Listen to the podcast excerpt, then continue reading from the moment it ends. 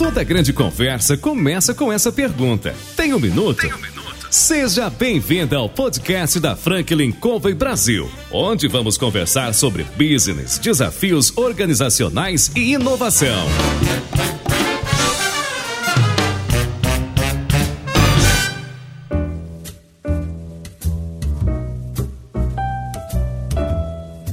Olá pessoal, aqui é João Palmeira, eu sou consultor sênior da Franklin Covey Brasil e nós estamos no nosso programa Tem um Minuto. Entrevistamos CEOs, presidentes, diretores, gerentes, especialistas, pessoas que têm contribuído para o desenvolvimento social do nosso país. Hoje nós ligamos para a doutora Lúcia Maria Teixeira Ferreira, sócia do escritório Sotomayor e Nagel. Ela é procuradora da Justiça, aposentada no Ministério Público do Rio de Janeiro, e perguntamos a ela, doutora Lúcia, a senhora tem um minuto? Bom dia, João. Tenho, tenho uma hora, duas horas para falar com você. Super feliz pelo convite. Muito obrigada, porque eu acho que é um trabalho de conscientização social mesmo, que a gente tem o dever de trazer o tema que a gente vai entregar hoje para os nossos ouvintes aí. Aliás, eu adorei o podcast. Eu não conhecia, sou sincera, mas agora sou fã, vou divulgar e acho assim maravilhoso o trabalho que vocês estão fazendo do Tem um Minuto. Obrigada pelo convite. Nós é que agradecemos. Hoje, pessoal, nós vamos bater um papo e falar de algo muito interessante. Acho legal você aumentar o volume e prestar atenção, porque doutora Lúcia Maria tem muito para apresentar. Eu gostaria de perguntar para você que está ouvindo a gente: você sabe o que muda em uma organização com a Lei 13.709? Aí eu lhe pergunto: você sabe qual é essa lei? Não sabe, né? Você vai descobrir hoje. LGPD, já ouviu essa sigla? Pois é. Doutora Lúcia Maria está aqui para nos ajudar a compreender quais são os nossos deveres e os nossos direitos. Doutora Lúcia, podia começar a explicar para a gente aqui o que é esta lei? Olha, a LGPD é a sigla né, da Lei Geral de Proteção de Dados Pessoais. Essa lei foi aprovada em 2018 e entrou em vigor em 18 de setembro deste ano. E é uma lei que regula um tema que tem uma centralidade assim muito grande para os nossos cidadãos, para as nossas empresas e para o nosso governo também, porque ela se aplica na área privada e na área pública. O que, que é hoje o foco da LGPD? É uma lei que cuida de um tema muito novo no direito, porque esse tema surgiu, que é o tema da proteção de dados, ele surgiu a partir da sociedade da informação, a partir do crescimento né, de tantos aplicativos e meios de informação digitais, mas também os meios físicos, porque ela se aplica também aos meios físicos. E os negócios hoje, eles basicamente todos envolvem o fluxo de dados pessoais. Todos vocês que são aí CEOs e líderes, empreendedores, vocês já ouviram falar naquela frase famosa, né, que já foi capa da The Economist, data is the new oil, quer dizer, o dado é o novo petróleo. E a riqueza do dado é muito grande, até porque ele é uma fonte renovável, ele é reutilizável. Então ele é fonte hoje, ele é insumo para a economia de dados, da data driven economy. Então ele é central nessa, nessa nossa economia, nós estamos falando para pessoas que trabalham com dados, e mais do que isso, ele é global, porque o fluxo de dados ele é hoje global, ele não fica só só num país. O dado vai transitando. Então a gente está inserido num esquema global e nós precisamos levar proteção para esses dados pessoais e segurança jurídica e confiança, para que as pessoas tenham confiança que o seu dado não vai ser manipulado, vazado, utilizado indevidamente. Então, depois eu explico melhor o que é esse conceito de proteção de dados, mas a gente fica pensando em privacidade, mas só que é um conceito que evoluiu da privacidade. Claro que a privacidade é um dos direitos fundamentais e, claro, já antigo, né, e protegido pela nossa Constituição.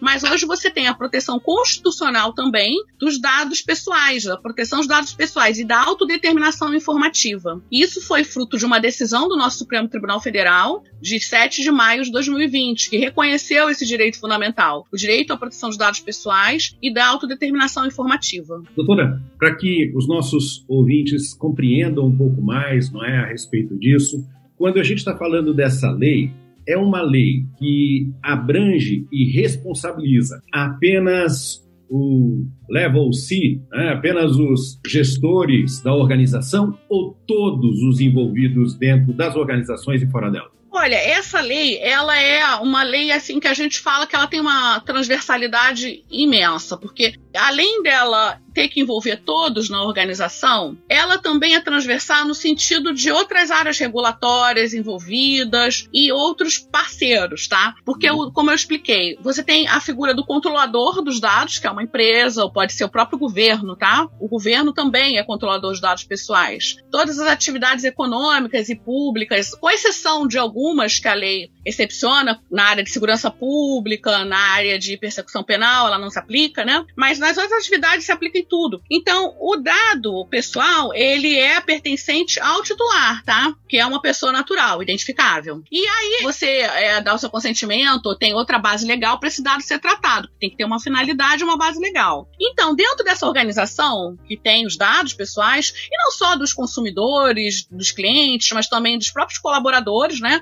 Você tem o RH, que tem dado pessoal, tem dado pessoal em vários, vários, vários lugares da empresa, que são tratados e do próprio negócio da empresa. Você tem o C-Level que tem um papel fundamental, porque o C-Level vai trazer essa cultura, essa consciência dentro da empresa, vai estimular isso, mas é importante o engajamento de todo mundo. É importante que as pessoas entendam essa importância. A gente até tem a figura do Private Champions, que são funcionários dentro da empresa, que são meio que assim, embaixadores da causa, que você tem em todos os setores da empresa, um private champion, tem empresas que trabalham com isso. E você tem a figura central do encarregado. Todo controlador tem que ter um encarregado. Então é uma das providências iniciais assim que a gente recomenda para os clientes e tal, é nomear um encarregado, que é a pessoa que vai fazer dentro da empresa essa conexão, né, do titular com a empresa e também da empresa com a Autoridade Nacional de Proteção de Dados, que é a autoridade da área regulatória, que tem um papel importantíssimo de normatização, de fiscalização, até sancionatório, né? Então acho que acho que é, um, é, uma, é uma engrenagem bem complexa, né?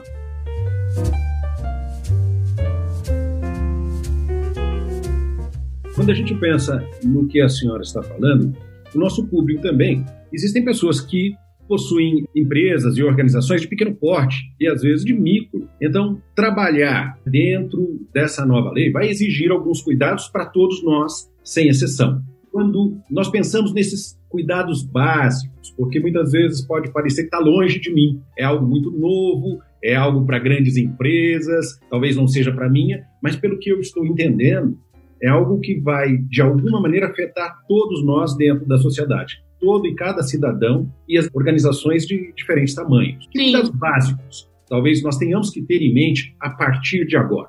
Bom, como você falou, a lei é aplicável a todas as empresas e até pessoas físicas que exerçam alguma atividade de controlador. Por exemplo, você tem um médico que tem um consultório, ele é uma pessoa física, ele não é jurídico, e ele trata dados, porque ele tem até dados sensíveis, né?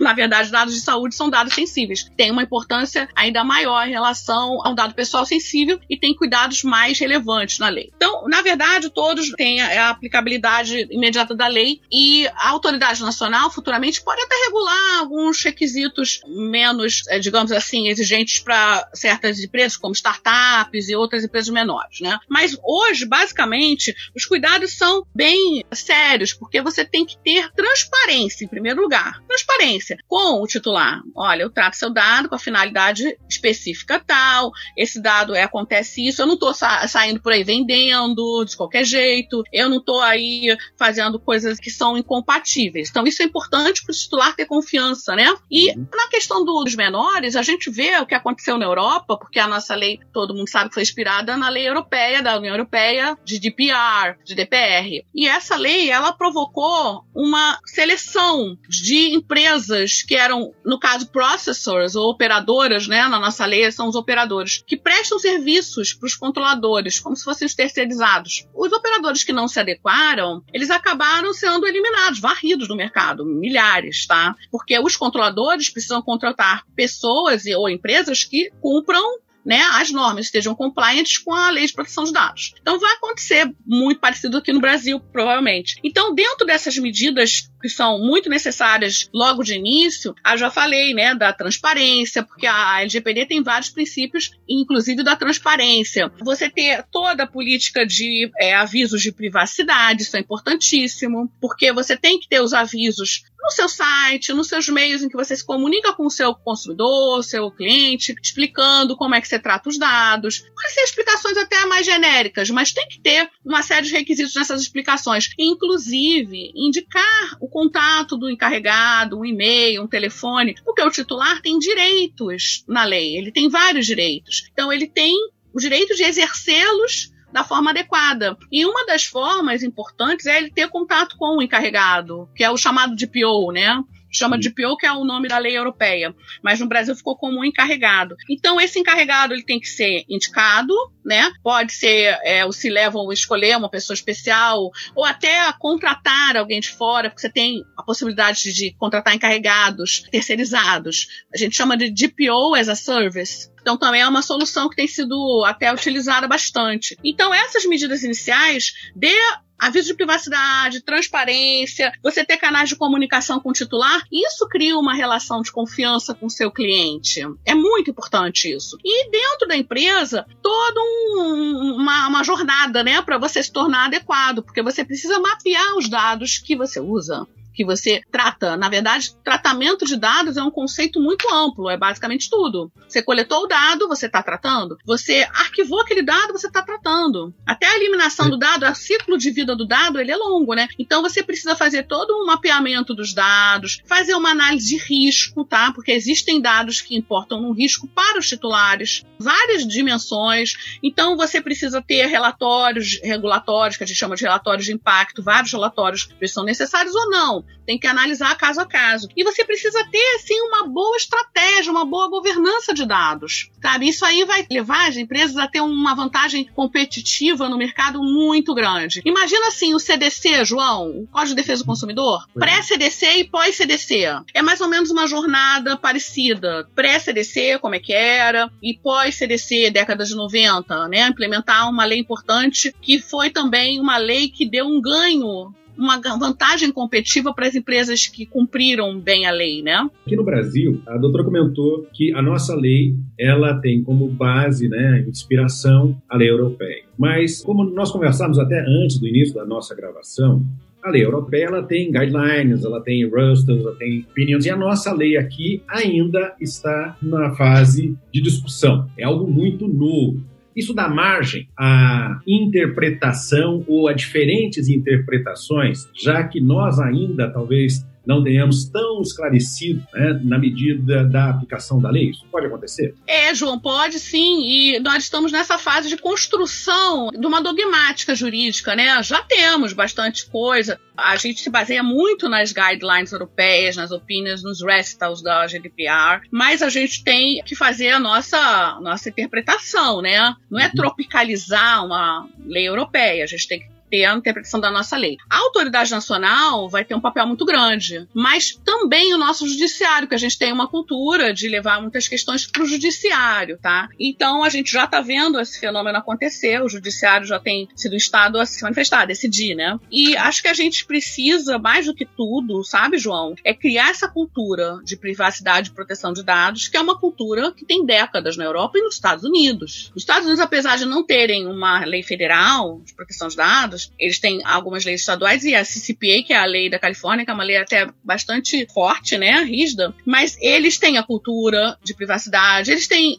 DPOs nas empresas grandes há décadas, já evoluíram muito nisso. E nós precisamos criar essa cultura dentro das empresas, dentro do governo, né, dos órgãos governamentais, e isso é um trabalho mesmo de conscientização, de educação, porque não adianta nada você tomar medidas até, ah, plano de incidente, de resposta a incidentes, tecnologia de ponta em termos de segurança da informação e TI, e você ter falhas humanas, né? Porque essas falhas humanas não tem phishing, engenharia social, uma série de coisas que acontecem às vezes e levam ao incidente de segurança por uma falha humana, por falta de conscientização de quem está trabalhando com aquilo. Como é uma área muito importante, transdisciplinar, transversal, a gente precisa ter essa consciência em todas as empresas e no governo. Por que, que a gente precisa ter essa consciência? Olha, a gente até brinca, ah, a cultura da mesa limpa, porque as pessoas deixam papéis com dados importantes, até às vezes sem sensíveis num papel e saem, deixam a tela do computador aberta e aí qualquer um entra e de repente manipula um dado, né? E causa um incidente. Então isso tudo é uma consciência, né, que a gente vai adquirindo de, por exemplo, senha. Senha é senha de acesso. Você não pode de repente disponibilizar, né, para quem não tem o acesso. Aí você vê as pessoas abrem aí seu, seu sistema e todo mundo usa.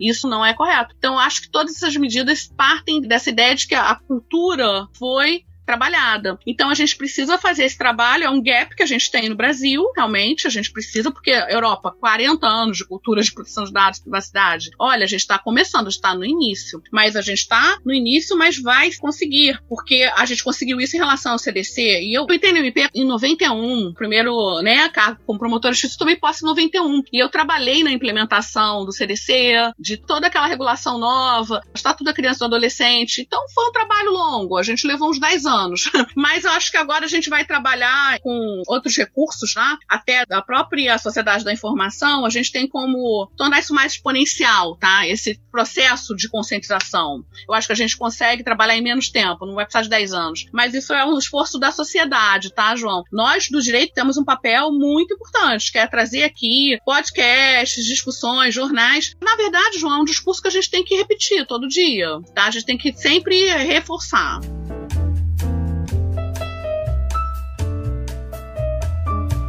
Interessante pensar, né? O nosso ouvinte, muitos deles eh, são proprietários de pequenos negócios, de pequenas empresas, alguns, como nós já entrevistamos aqui, começaram os seus negócios recentemente. Para desmistificar para nós, cidadãos comuns, essa lei, quando a gente pensa em termos de dado, nós estamos falando da senha, como a doutora comentou, mas nós estamos falando de qualquer informação sensível de fotos, por exemplo, a gente vê muito nas mídias, né, situações de vazamento de foto íntima por parte, às vezes, de um ex-namorado ou uma situação de alguém conseguiu acessar, hackeou a conta, pegou isso e compartilhou. Para aqueles que estão nos ouvindo, a tradução, essa situação, a lei ela vem para nos ajudar a nos proteger nesse sentido também. Olha, João, quando você está falando de uma relação entre namorados ou pessoas, assim, a lei não vai se aplicar, porque é uma relação particular ou uma relação familiar. Então, ela vai se aplicar num contexto de comércio, de atividades econômicas e atividades que estão previstas. Por exemplo, uma situação como um namorado vaza um nude da namorada, isso é uma questão criminal. A gente tem legislação até recente no Brasil disciplinando novos tipos penais. Então, a gente tem também uma conexão conexão com a proteção de dados pessoais, é óbvio, porque a nossa lei é o marco regulatório da proteção de dados, mas aí você vai aplicar uma legislação criminal, como situações que envolvem crianças, você tem tipos penais no Estatuto da Criança e do Adolescente, que a gente tem uma série de problemas de superexposição de imagens de criança hoje na internet, YouTube, a gente até pode fazer um podcast sobre isso, mas uhum. realmente é uma questão que está é regulada em outros contextos regulatórios. Mas uh, vão dialogar, evidentemente, com a LGPD em algum algum momento, né? Mas o foco da gente aqui hoje é falar para esse empresário pequeno, por exemplo, que, poxa, como é que eu vou fazer para me adequar ao LGPD? Olha, a gente tem que falar para ele, você tem que fazer um esforço, porque senão você vai ser varrido do mercado também. Você vai ter dificuldade de prestar um serviço para um controlador exigente, porque os contratos também é uma outra indicação que eu dou, revisão dos contratos, né? Vamos analisar as exigências novas hoje. O controlador vai impor uma série de exigências aos fornecedores dele, aos operadores, né? Porque olha a responsabilidade do controlador em escolher um operador hoje que não está compliant com a LGPD né? Se acontecer algum problema, algum incidente, tem uma série de penalidades, tanto na LGPD quanto fora, né? No Código Civil, no Código de Defesa do Consumidor. Então, olha como esse pequeno, ele precisa dessa consciência. Agora, o que falta mesmo, sabe, João? Eu acho que já começou a ter um movimento de ajuda, de apoio a esses pequenos operadores ou empresários, que vão ser mais os operadores mesmo. Eles também serão controladores, na medida em que também tem os dados pessoais de, de alguns, digamos, funcionários, mas o papel maior na economia deles é, é ser operador de um controlador. Então pensa bem, olha como ele precisa de apoio, de ajuda. Então já estão surgindo movimentos. Recentemente a Proteste lançou um manual para pequenos empreendedores sobre a LGPD. Foi até um trabalho que fizeram com o Google. Então alguns escritórios têm serviços voltados para esses pequenos e claro que vão ser serviços totalmente diferentes, né, dos serviços para os grandes, porque temos empresas com milhões de titulares, clientes e tal, e temos essas que são menores e que exigem uma adaptação evidente, né? Então a gente vai precisar atuar um pouco, pouco nisso. E a gente vê na Europa a figura do ICO, que é a Autoridade de Proteção de Dados Britânica, que tem um trabalho tão magnífico, João, que até tem um programa de apoiar essas pequenas e médias empresas, de levar equipes para dentro das empresas, para fazer esse trabalho, ajudar no trabalho de adequação. O material deles é fabuloso. O que, que, a gente faz? A gente vai ter autoridade, né? Não sei se a autoridade vai dar conta de tudo que precisa dar, é muita coisa, mas a gente tem uma série de instituições que podem também suprir um pouco esse papel e ajudar. E o próprio governo, né? Poderia criar outras formas de conscientizar esse pequeno. Mas um trabalho como o seu já é muito importante, porque sinaliza para essas pessoas: olha, eu tenho que prestar atenção, eu vou procurar material, pode ir no Sebrae, pode ir na Proteste e pode procurar uma série de serviços que estão aí disponíveis no mercado.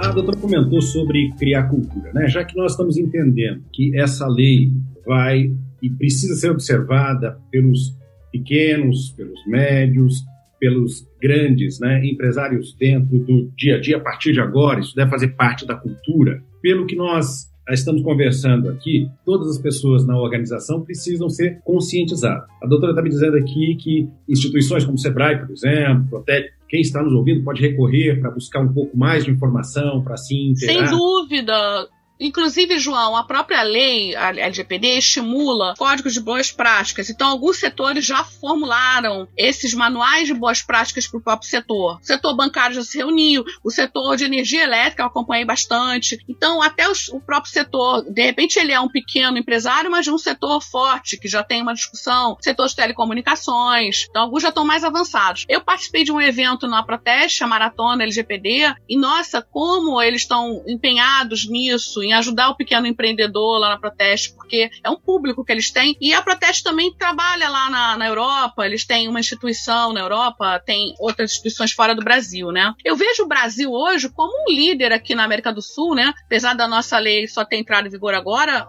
o tamanho da nossa economia, né? Porque Argentina, Uruguai já tem sua lei, até já tem a decisão de adequação da, da Comissão Europeia, que é uma coisa super importante que a gente quer conseguir. Se a gente atingir essa decisão de adequação, nossa, a gente muda assim de nível, tá? Para transferências internacionais, para negócios. E a gente também quer entrar na OCDE.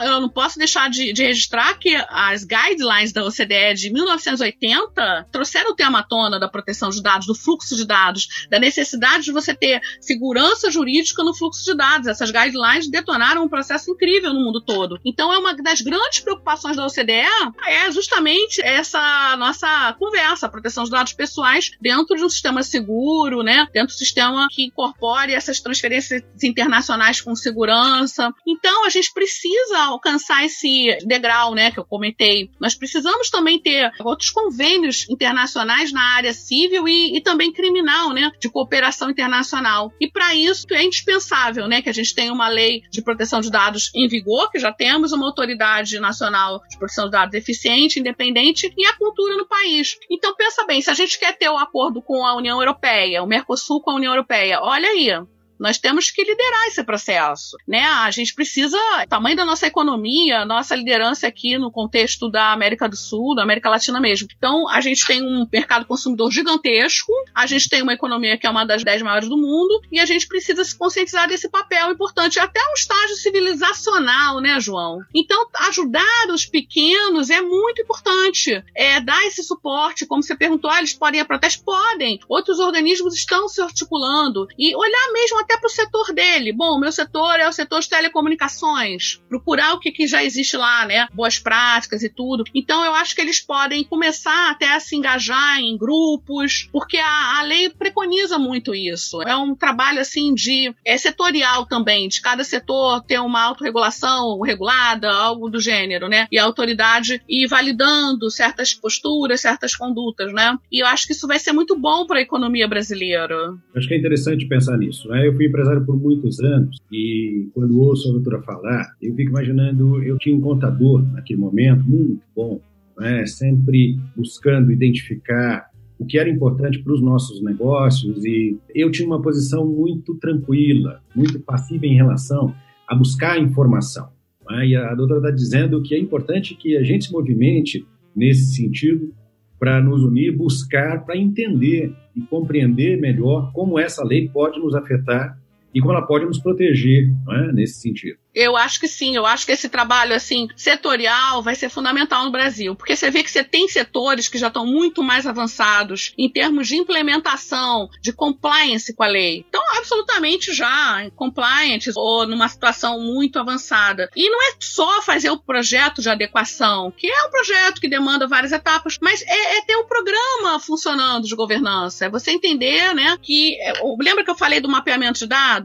Esse uhum. mapeamento ele gera um registro tá? Que a gente chama de roupa, né? Um registro de tratamento dos dados pessoais. É um documento regulatório, tá, João? Porque a autoridade nacional pode ir lá e pedir, quero ver o registro dos dados que você trata. E tem que estar tá a base legal, tem que estar tá tudo direitinho. Mas esse registro ele não é estanque, ele é dinâmico, né? Então a pessoa não pode, ah, isso aqui está pronto. Esse relatório é super importante, que é um relatório de impacto. E a gente identifica ali algumas providências a serem adotadas, né? Aí o escritório faz com o cliente, o cliente às vezes faz um self-assessment, os escritórios também avaliam, ou dentro da própria empresa, a equipe dentro, né? O que, que sai dali? Olha, as providências têm que ser adotadas para mitigar aqueles riscos, né? As ações a serem adotadas. E todo mundo se compromete, né? O se leva assina, o DPO, o encarregado. E todas as da empresa têm que entender que é importante aquilo avançar. Se ficar no papel, numa gaveta, né? A gente não está fazendo absolutamente nada. Então a gente precisa ter isso como algo em movimento. A gente está iniciando esse processo em alguns setores ainda, que estão ainda imaturos, outros já estão mais maduros. E quem tem essa ideia de fluxo global vai compreender rapidamente que precisa se adaptar, precisa se tornar compliant, precisa ter essa conformidade. Todas essas boas práticas que a gente falou, setoriais, elas são muito, muito importantes para a lei. E a autoridade nacional vai, com certeza, ter bons olhos para quem tomou essas medidas. E olha, registra tudo que você está fazendo, é importantíssimo ter documentação. Fez uma reunião de conscientização dentro da empresa? Faz o registro da ata, coloca num arquivo. É outra coisa que eu acho que as pessoas às vezes pensam: ah, a gente só está falando de meio digital. Não todos os bancos de dados físicos têm que ser revistos, têm que ser analisados, tem que ter registro de tratamento deles também. Então, as pessoas às vezes esquecem lá um arquivo cheio de dados pessoais, aquilo fica lá jogado. Não, você tem que olhar para aquele arquivo, ver se aquilo ainda tem sentido no teu negócio. Às vezes não tem mais, João. Para que ficar correndo risco de ser multado, ou de sofrer um incidente qualquer, né, de segurança e um vazamento? Não, vê o que, que realmente é importante, porque a gente tem princípios na LGPD que preconizam a minimização das coletas, né? Você não precisa ficar guardando dado em excesso, né? Então tudo isso faz parte de um projeto, né? Então são várias medidas que vão ajudando e vão tornando a instituição compliance. Agora é um processo, é um, é um processo de governança mesmo. A cultura instalada, João, é o principal, porque aí todos estão engajados na mesma luta. Não pode ser uma coisa assim meramente formal né? Ah, eu tô, tô aqui cumprindo essa lei. Tem que ser uma coisa mesmo incorporada dentro da cultura da empresa. E aí as pessoas vão entender a importância da lei.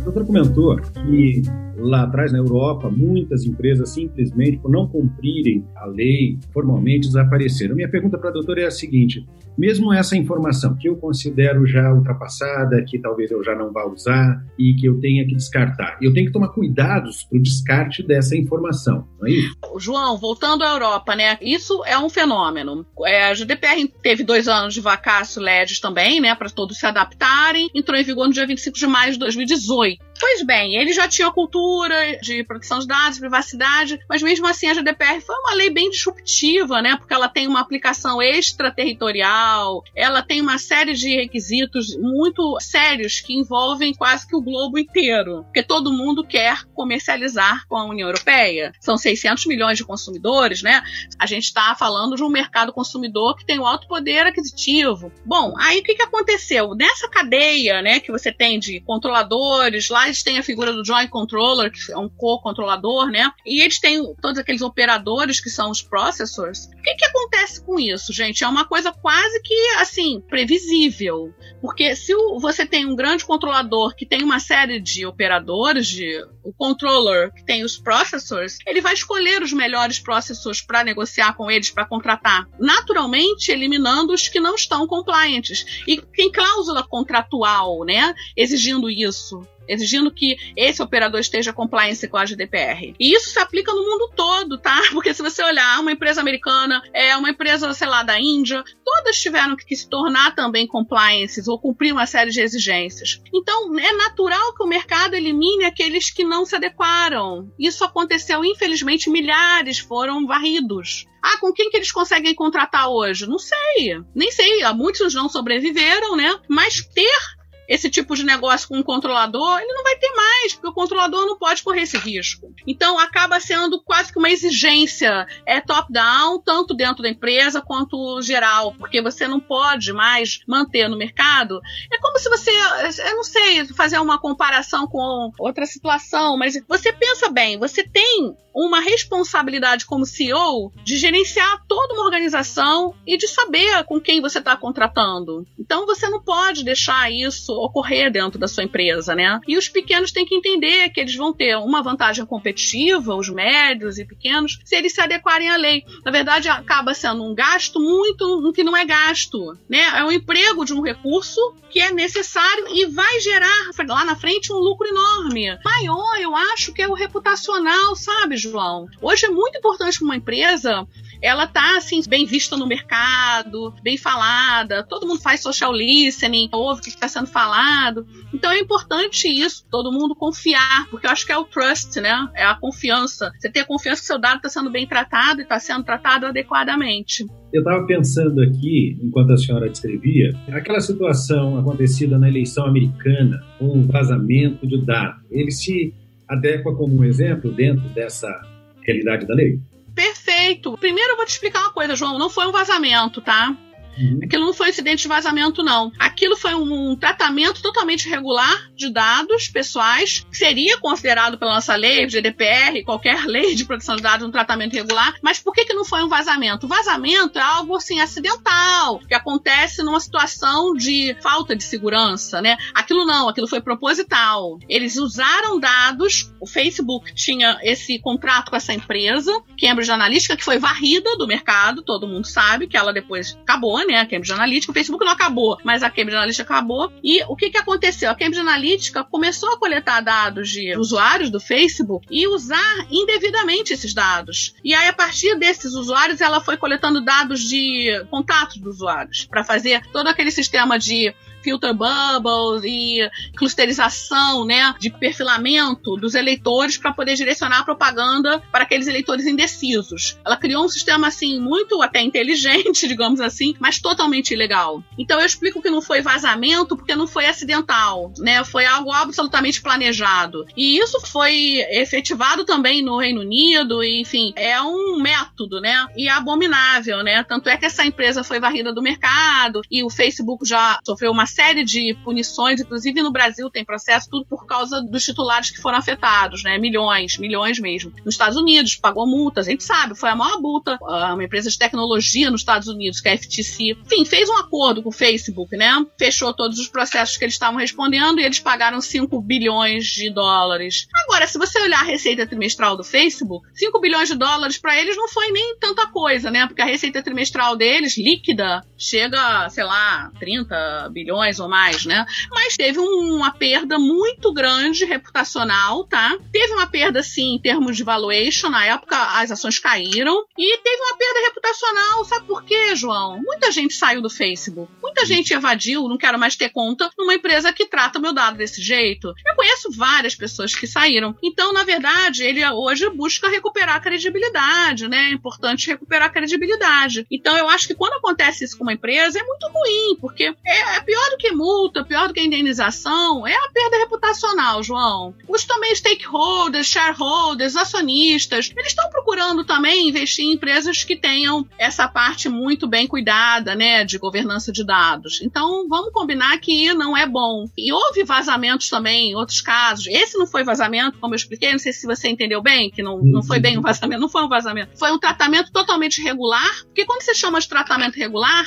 de dados, você tem uma gama de coisas, tá? A Europa tem casos de multa, a gente tem, acompanha lá as autoridades multando empresas por vários tipos de tratamento irregular. Tem alguns casos que são de segurança da informação e outros não, João. Outros são porque, ah, descumpriu um princípio das DPR ou escolheu uma base legal inadequada. Então a gente tem várias situações que podem importar num tratamento irregular. Eu acho que essa foi uma das piores do mundo, né? É, ainda se fala nisso, né? Um exemplo do que não se pode fazer. É interessante pensar nisso, né? Porque a gente às vezes não se dá conta. Na Franklin Covey, nós discutimos sobre a velocidade da confiança. E a confiança, ela precisa ser construída sob duas óticas, né? Competência e caráter. Né? Competência é o que eu sei, caráter é o que eu sou. É extremamente importante que nossos ouvintes, né, os gestores de uma forma geral, C-level, enfim, todos nós que de alguma maneira, direta ou indiretamente, estamos sob a ED da lei, tenhamos aí os cuidados necessários, né? Porque a nossa credibilidade, como foi o caso dessa empresa e de outras que simplesmente levaram anos para serem construídas e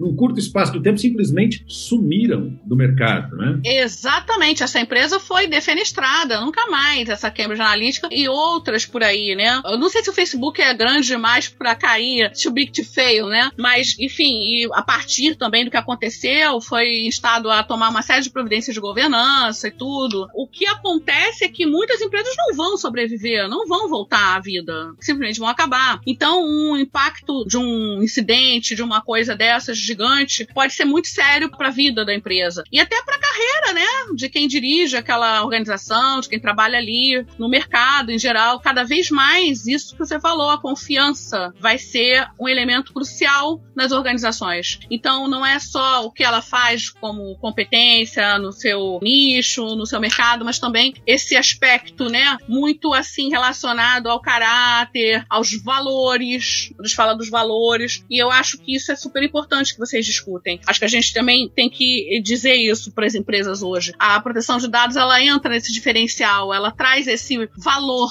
para a empresa. Olha, isso não tem nem como mensurar em dinheiro, mas claro que existem métricas para isso, né? Mas a gente precisa entender que esse valor é inestimável, porque se você olhar hoje para o valor do dado pessoal, ele é o ouro, né, da nova era. Ele é o mais do que o petróleo hoje. Ele é essencialmente tudo, né, para as empresas. Você ter o dado e poder tratar o dado. Imagina se você tem uma situação que a sua atividade de tratamento de dados é bloqueada. É bloqueada, simplesmente é bloqueada. Você não pode mais tratar ou tem que parar por algum tempo, né? Isso aí é uma das sanções que existem na nossa lei. Na verdade, as sanções da nossa lei administrativas, elas só entram em vigor em agosto do ano que vem. A única parte da lei que ficou ainda postergada. É para ter, né, essa cultura nesse período todo. Mas você tem o judiciário, você tem outros órgãos atuando. Então, vamos tratar com toda diligência e cuidado e nessa cultura. Eu acho muito importante estar falando aqui com C-levels, com os CEOs, e eles olharem para isso com carinho, com cuidado, darem mais atenção. Eu acho que muitos estão trabalhando muito bem, já estão pensando já há tempos nisso, já estão se organizando, e outros estão tomando essa consciência. A gente está no início dessa jornada, né?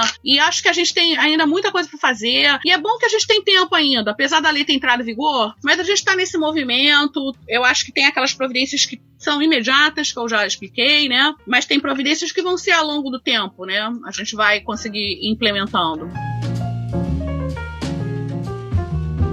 interessante ouvir falar e refletir a respeito do que a doutora tem comentado, porque como eu comentei aqui, nós temos discutido temos um curso que fala sobre a velocidade de confiança, baseado no livro, e lá nós dividimos entre confiança pessoal, interpessoal, organizacional, de mercado e a confiança social. Né? E dentro dessas discussões é visto que empresas que de alguma maneira se preocupam em criar valor, que buscam oferecer contribuições significativas aos acionistas, a todas as pessoas envolvidas, a região onde ela está, existe um ganho que pode ser mensurado, né? apesar da confiança aparentemente ser algo abstrato, né? Isso. Você pode perceber. Né? Com certeza, você tem índices para mensurar esses níveis de confiança que você falou, são sensacionais esse trabalho que vocês fazem, porque eu acho que isso, nossa, é um trabalho motivacional também dentro da empresa, de você trazer o time para todo mundo se motivar e mostrar depois as métricas. Olha, a gente tem o índice medido assim, o assado, o próprio mercado está criando já, né, índices de tudo, a gente sabe, e a gente vê que as empresas, por exemplo, de capital aberto, vamos pensar nela, elas, pô, elas têm capital aberto. Elas estão muito expostas, elas têm relações com investidores, elas têm resultados trimestrais para mostrar, mas não são só resultados assim monetários, né?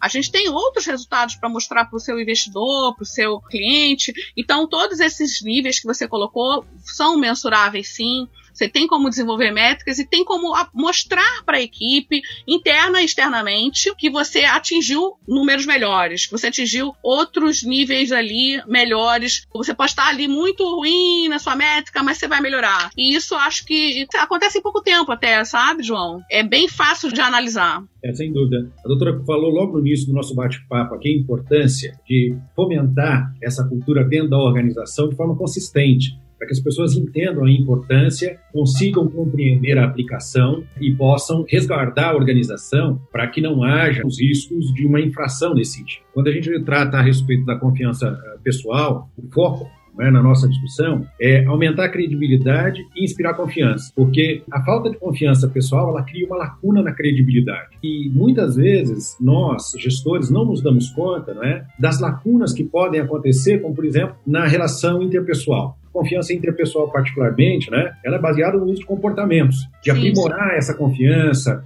junto às principais lideranças, aos colegas de trabalho, porque quando nós deixamos isso de lado, nós criamos uma outra lacuna, essa de comportamento. E aí a doutora comenta a respeito da confiança de mercado, da reputação que é construída, mas que pode ser destruída num instalar de dedos, né, como comentou. Doutora, se a senhora tivesse que nos alertar a respeito de comportamentos que são importantes serem observados a partir de agora, ou ações que o gestor, o empresário, ele precisa começar a se preocupar. Quais são essas ações? Agora que nós estamos chegando aqui no finalzinho do nosso bate-papo. Bom, João, eu acho que você já traduziu bem aí os conceitos de confiança e credibilidade, né? Então eu acho que externar isso, comunicar isso, saber comunicar e ganhar essa credibilidade em relação ao compliance, com a proteção de dados, é muito importante. Você tem que comunicar isso para o seu público externo. Que os seus valores, que você respeita os seus clientes, os seus titulares de dados, os dados que você trata são feitos de forma completamente transparente, legal e correta correta. Então, isso deve ser externado. É o primeiro ponto, né? De que forma é externado? Ah, lembra que eu falei dos avisos de privacidade, das políticas de privacidade, de uma comunicação ideal. Vamos supor que você seja titular de uma empresa de telefonia e você liga para lá e te tratam mal. Ou você quer ter direito de acesso, que é um dos direitos da nossa lei. Você quer saber se aquela empresa trata dados seus, pessoais, e como ela trata e ninguém te responde. Então, a credibilidade, né? Já começa nesse front inicial. Como que aquela pessoa vai ser atendida, se ela vai receber uma resposta rápida e a contento. Então, essas providências de atender os direitos dos titulares, isso é muito importante que você está falando com o público externo. Os titulares são esse público externo. O titular não consegue falar com o carregado, manda um e-mail, não responde, não consegue telefonar para canal nenhum ele vai ficar assim, preocupado, né? Ele vai perder a confiança, ele vai falar: não quero mais ser cliente dessa empresa, ele vai sair. E você não conquista mais esse cliente, não é? Vamos combinar que o cliente não volta mais, porque ele saiu numa crise de confiança e tem outras empresas competindo e que estão oferecendo isso, tá?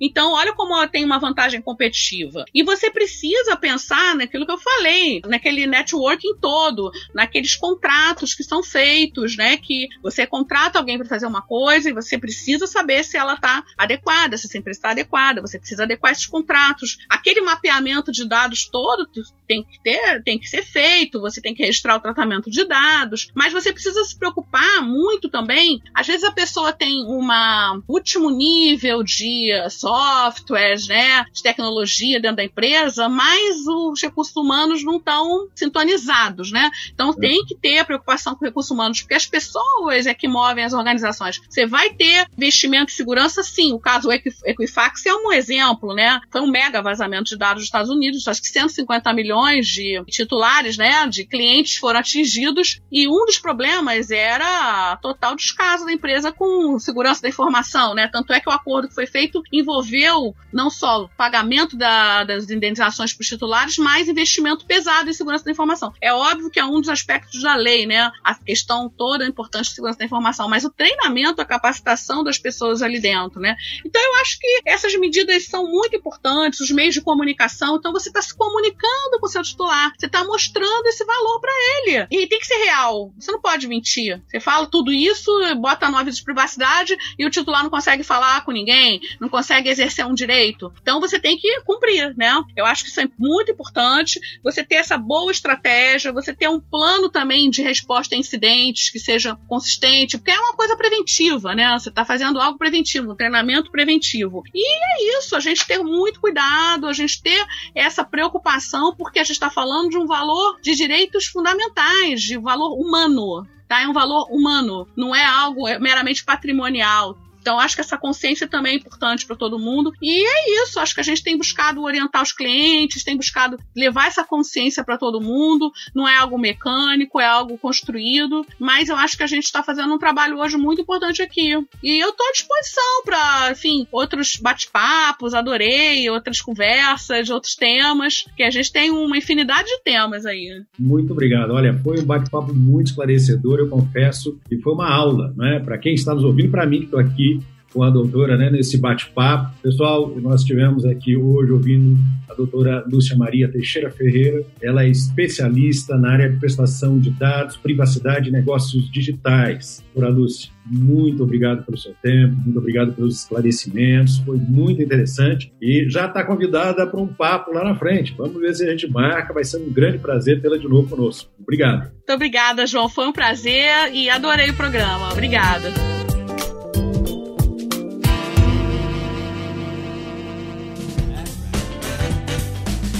Você acabou de ouvir mais um episódio do Tem um Minuto. Oferecido pela Franklin Covey Brasil, uma empresa global que ajuda outras empresas a alcançarem resultados que requerem grandes mudanças no comportamento humano. Venha conhecer nossas soluções customizadas para os seus desafios organizacionais.